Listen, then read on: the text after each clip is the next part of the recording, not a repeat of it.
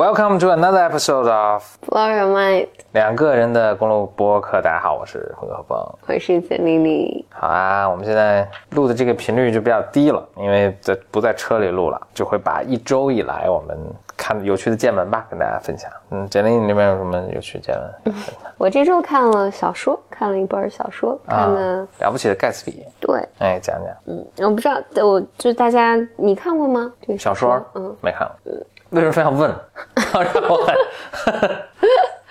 我我也知道，上周才看嘛，嗯而且我看的是中文版的。我我我会想去看这个小说的原因，是因为几年前有有大家可能对这作品还挺熟悉的，就是对它，但是背景是一个美国文学作品了，还是美国文学作品，美国文学史中非常重重要的一部作品嘛，那了不起的盖茨比啊。但是前两年是名声大噪，是因为它被改编成个电影，然后拍的也相当不错，嗯。还是 DiCaprio，就是那个叫小什么？小李小李子啊，对他他主演的嘛，嗯，对我，我就是看了那个电影，我还是对我挺挺挺有影响的。嗯为什么？我不知道，我我那那个，我就记得看电影，就是看完之后，我觉得就是余音绕梁三日，嗯，不散，嗯，那为什么？肯定有什么点打动你，或者事隔这么多年回顾的时候，你会觉得。我我我有一个非常身体的感觉，就我觉得像一个什么东西从地下，然后轰的就轰上来，嗯，还是挺震撼的。但当然，我觉得在看电影的时候，我觉得是因为它有画面、音乐，嗯，嗯，还有就是对比，嗯嗯他是特别，他描述的应该就是美国那种，呃，当时叫什么 Gilded Age，就是一个特别纸醉金迷的一个时代背景下的一个、这么一个人的一个一个生生平吧。但当时就是确确实也是可能什么经济形势都一片大好啊，大家股市也猛涨，大家赚了很多钱，然后就配就有这么一个出来这么一群人，他们就是过着非常纸醉金迷的一个生活。嗯嗯嗯，对，嗯，我们需要讲一下这个故事吗？讲讲吧，简简单讲讲。嗯，他他这这个故事呢，其实是从一个路人甲，呃，或或者是一个不起眼不起眼的一个小人物开始的。嗯，就是他从一个第三者的身份去去看，因为他夏天搬到了这么一个地方住，然后他有个邻居，但这一片都是富人区，但他的邻居呢就很特别，每周都举办巨大的大 party，然后所有人都过来欢庆，好像也没什么欢庆的主题，但大家都在欢庆。啊他这个邻居呢就非常非常的有钱，所以有很多很多关于他的传闻。呃，传闻说他在牛津读书，传闻说他呃上过战场，他杀了人，有传闻说他是什么公爵的什么侄子什么的，但没有人知道他的身世背景究竟是什么。嗯，然后但是我们的这个主人公就是一个不起眼的一个小人物，嗯。他有他的表妹在，好像就是河或者海的对岸生活，但是或者是个对面是个岛啊，或者对面是一个对呃，但是能依稀能看见，嗯，他的表妹呢，嫁给了他们国家的一个非常有名的橄榄球运动员。嗯、这个橄榄球运动员呢，就是也赚了很多很多钱，然后带着他表妹四处生活，然后现在呃生活在这个海上的一个岛，这个岛就都是他们的家，就是很漂亮的房子等等等等。他反正总之他表妹也不开心，因为她表妹的老公就是其实在城里面有一个情人，但她最终可能呢就不讲不讲这些细节了，反正最终呃就是慢慢揭开了这个盖茨比的身世，就是这个每天都在吼大 party 的这个盖茨比的身世，以及他为什么夜夜笙歌，其实是因为他爱恋这个表妹，嗯，我我们的这个主人公的表妹，嗯，他渴望渴望得回她，然后他他夜夜在这夜夜笙歌去去后大 party 的原因，也是为了有一天能够吸引他来。这个方法也很奇怪，我觉得不是很 make sense。他他整整一个你觉得都不是特别 make sense，但、但我等会儿想讲他这个作者，这作者很有趣。嗯作者为什么写了这么一部小说？可可能应该更简单的说，就是可能可能前面没介绍一个细节，就是他以前是应该追求过和这个这个，就是这么说吧，就是一个一个很普通身世普通的一个青年吧。嗯，他的他年轻的时候追求过一个女生，应该是反正也没成。他这个青年就消失了，然后自己经过个人奋斗呢，就是赚了很多钱，也很成功了在华尔街上。所以他回来想，但是他发现这个这个女孩子已经嫁人了，所以他想回来，就是他用各种方法去想要再重新获得她的芳心，大概是这样。嗯，结果在这个过程中呢，就有很多纠纠葛的事情，但最终呢是这个女孩子呃有一个撞人逃逸的一个事情，结果她自己就背了这个黑锅，背这个黑锅，后来还被这个逃逸的亲人给杀死了。对，故事就是简单来说是这样。嗯嗯，对吧？是的，是的，是。嗯，当然有一些细节，就是 你比如说补充，你比如说那个钱，那个钱并不是他赚的，对，嗯，是他非常偶然的，继承了一个陌生人的遗产，嗯嗯，对。以及她撞死的那个人，其实是她丈夫的情人。对，是她丈夫的情人误以为那是她丈夫，然后冲过去，然后她被撞死。所以这是没有很多纠葛。然后以及小说的最后，其实是就盖茨比生前那么的，就是大家都去他们家吃啊、喝啊、玩儿，嗯，但是当人一走茶就凉。对，但是当盖茨比死的时候，身边是没有朋友了，除了我们这个作者。嗯。以及他的那个爱恋的这个女生，嗯，和自和这个女生的丈夫都销声匿迹了，嗯，呃，当然小说电影没有再拍了，小说其实描写了他整个葬礼上的那个，啊，落魄的感觉。以及就是这个作者后来遇到了这个，就遇到了这个那个表妹的丈夫，她丈夫其实建构出了另外一套理论来让自己感觉好一些，就是他不为盖茨比的死负责。所以你你看那个是有很多感慨的，但但我想想讲讲那一部分，就是这个小说作者是是个天才的作家，就是他是二十多岁写的这部小说，然后在他活着的时候，这部小说并没有火。然后以及就是关于他的八卦是，他娶了一个呃女性，对不对？他他他娶了嗯，就其实你你你基本从盖茨比的身上能看到他自己年轻的时候影子。就这个作者生前就是年轻的时候先爱上一个姑娘，然后这个姑娘就是盖茨比当年就是对那个表妹的那个追求，两个人的热恋。真实发生是他十九岁的时候遇见了这个女孩是十六岁，两个人好像没有 真的，这一个高中毕业，一个还读高中，对对对，然后但两个人有很多通信，在这个通信里面就是这个。作者，你去看这个作者对于那个女生的幻想，就是那个盖茨比去理想化那个那个姑娘，就是她这个这个姑娘简直就是。像水晶一样，就是。但你说十几十几岁，可能都是这么去幻想异性，是吧？对，但那个年代比较正常。对，但那个年代他们就结婚早嘛，是。所以他，但是他们他们两个的这个恋爱遭到了女方的反对，因为这个女方是一个豪门民族，然后这个这个女生的父亲就把她驱逐出去，大意就是因为你配不上我姑娘，因为你没钱。这个对盖茨比其就是对对这个作者其实产生了巨大的伤害。后来呢，这个这个作者又去追求了另外一个姑娘，嗯，而差不多就是三天，他去追求这个姑娘三天以前，就是他第一个恋爱的那个那个姑娘结婚了，就嫁了一个名望贵族，然后还寄了请柬给他。这个时候呢，他遇见了就是第二个姑娘，这个姑娘是后来成为了他的妻子。这个姑娘呢，就是那种，哦，他会答应所有人的婚婚约，但他一个都不会不会实现，嗯，是一个所有人都会追求他。然后他也跟所有人都好，就是这这么一个姑娘。然后中间两个人又有分手，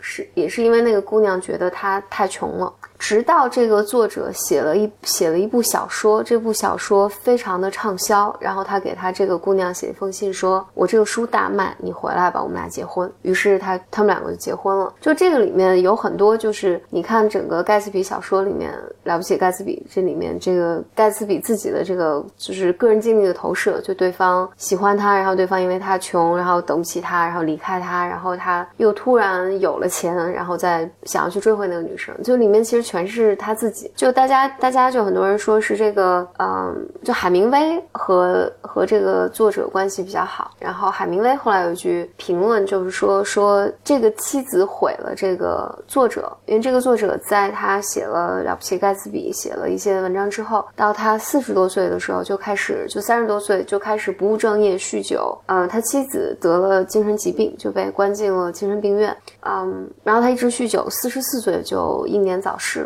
那酗酒，海明威有什么证据说这是他老婆导致的吗？嗯，好像是海明威他们去，他去见了，就是去他们家见了他们两个之后，就发现两个人之间可能有各种各样的，就这个女生情绪不稳定，然后就说他们俩一直纠缠，纠缠，使得这个作者无法专心创作。但是呢，有另外一个版本，另外一个版本呢说，后来就是有很多女女权主义者去研究他们就是整个家庭的状况，还有这个呃这个家族的。呃，就是通信还有日记等等，发现其实这个作者的老婆是个天才的芭蕾舞演员以及作家。原因是，其实后来发现，就我们这个作者其实是盗用了很多他老婆的日记里面写的东西。嗯，就包括后来就是他们俩也相互贬损啊，等等等等，就是一个这么的这么的一个过程。我觉得一个比较有意思一点就是他写这个时候才二十多岁，我觉得还挺神奇的。就是因为我想我二十多岁的时候可能。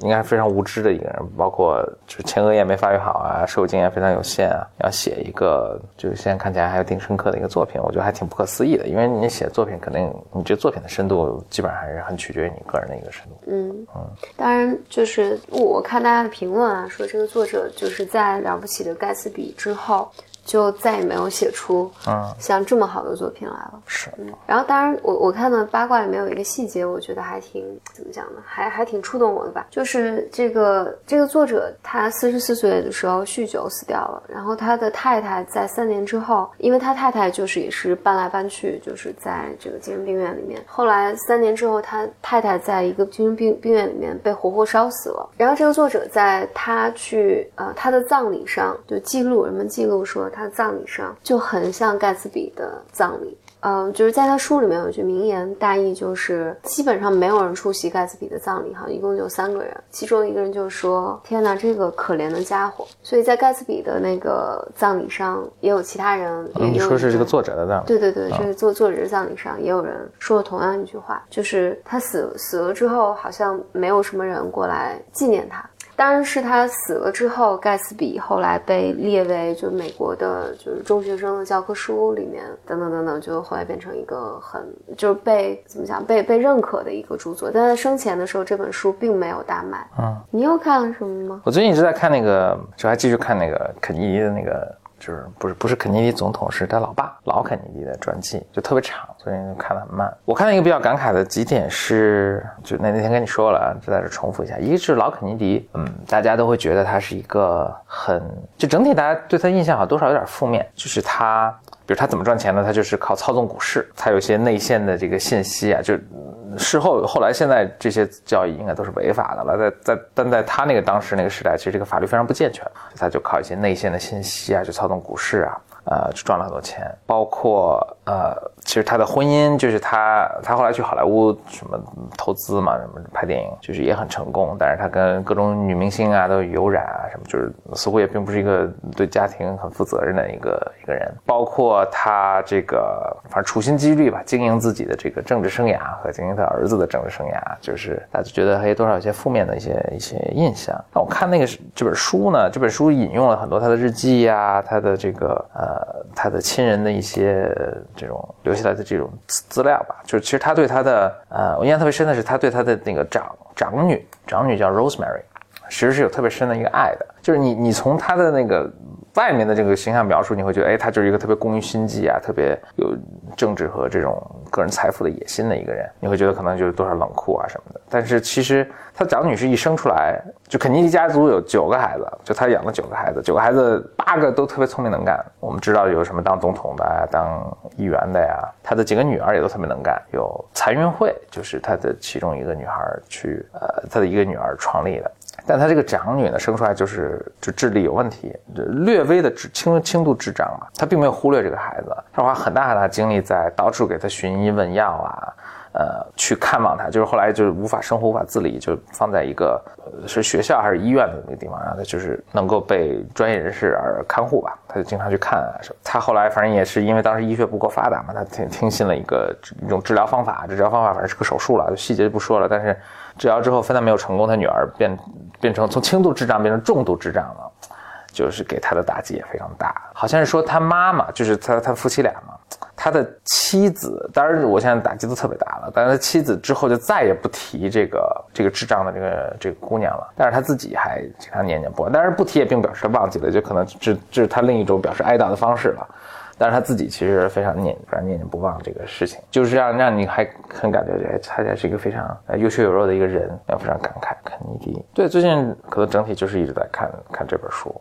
哦，还有还有一个，我觉得就那个挺逗的，就是他的次女二女儿，二女儿也是很神奇，就是不能说很神奇吧，其实是其实是一个很悲剧的人生。但是就说就说我我想说的一点就是，呃，可能在我们没有没有在那个时代和那种他们的社会传统的下面。我们可能都无法理解，就是在我们看来都是啊，这是个非常，反正需要需要需要理内化一下，说哎，这是这么重大的一个事儿，就是有一个什么重大的事儿呢？就是他的次女肯尼迪有一度呢，在二战前呢，在英国当大使，就他在大英国当大使的时候呢，出入于英国的这个上上层社会吧，贵族啊什么，英国都是那种老牌的贵族，几个孩子当然也是跟着他一起，就他的次女就跟当时的 Cavendish family 的公子，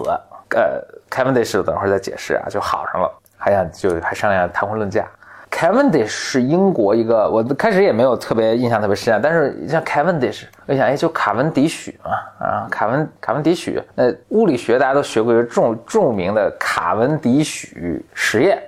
我没有啊，肯定学过了，就是他是测什么测地球的质量的。这是在就是数百年前去的。哎，哎，卡文迪许，难道这就是那个卡文迪许吗？我就去查了一下，还真的是同一个卡文迪许。这卡文迪许是个英国一个可能最有权势的一个家族，大概在一呃十十二十二世纪、十三世纪就开始涌现出一批又一批、一代又一代的在英国的政治、经济、文化、军事界都是名人辈出。就他们家也都是贵族，所以他长子就是应该接下来等他老爸就会把这个他们家这个贵族的这个 title 传位于他啊。而且他们家后来我还看了一下他们家的那个就是家族背景啊，所有他们他们他们家只要是男的，全都是简历都长得一模一样，都是 Eton College 毕业的，就是他们就是英国的人大附中啊，伊伊顿中学 就是英国的人大附中。呃，然后都是都是在应该是牛津的 Trinity College 毕业的，就是他们全全家都上这个只只上这两所学校，这是，呃，就家族的这个传统，呃，但是想说的是什么呢？就是就他的他的长女跟这小伙子好上之后呢，就碰到一个巨大的问题，就是他长女是基督徒，他长女是天主教徒，哦，嗯，卡文迪许家族呢是基督徒，所以这就是水火不相容，完全不行，就。我们我们的我我们作为局外人，可能就是或者我们没本身没有一个这个不不太了解这个基督徒跟基督教跟天主教之间的这种水火不相容的这个历史啊，他可能很无法理解，因为我们看起来都是都是这个好像是一个同一个宗教传统下来的，但其实他们内部有极大的纷争。因但是双方家族都都有头有脸的人物嘛，一下惊动了各。就是就惊动了教皇跟这个当时英国的这个大主教啊什么，就所以肯尼迪老爸就找到教皇，然后找到他们在英国的大主教，然后专门找他女儿，他女儿叫 Kick Catherine，简称叫 Kick，跟他聊说，哎呦，咱们不行，咱不能这样，不能让步什么的。然后，呃，这个男方的家呢，也是找到了英国，应该是 Church of England 的英国国家教会吧，不知道怎么翻，就是大主教也过来跟这个。啊，也找这姑娘说说，哎呀，这个你知道我们家卡文迪许家族，我们这个在英国历史和政治经济这是什么样的地位？我们是不可能做任何让步的。然后你要不就什么了吧，呃，从了吧什么？结果就纷争无数，包括他妈妈，这个这个女孩的妈妈就就是肯尼迪老老肯尼迪的母亲就写信说，就是，呃，在这种情况下只能做出个人的牺牲，什么我们咱家丢不起这人，大概这意思。这个。但这姑娘左思右想，最后还是呃，哎，这也是这里面我也对那个老肯尼迪还是挺挺敬重的。老肯尼迪就是非常支持，嗯，是知道前期了，他都是说，就是呃，这反正很困难了，没有什么好的解决方法。但是呃，你不管做什么呢，我都支持你。但最后这女这女孩真的决定嫁了这人，她还是很震惊，就是也没有去祝贺啊什么的，就没有立刻去祝贺，就是肯定是非常震惊，然后也很痛苦吧，应该是。她是一个非常虔诚的一个。一个人，嗯，对，就跟大家分享分享这个就读书的一些，行，嗯。嗯，是，OK，OK，这样呢，嗯，好，那就咱们下次再见，拜拜，拜拜。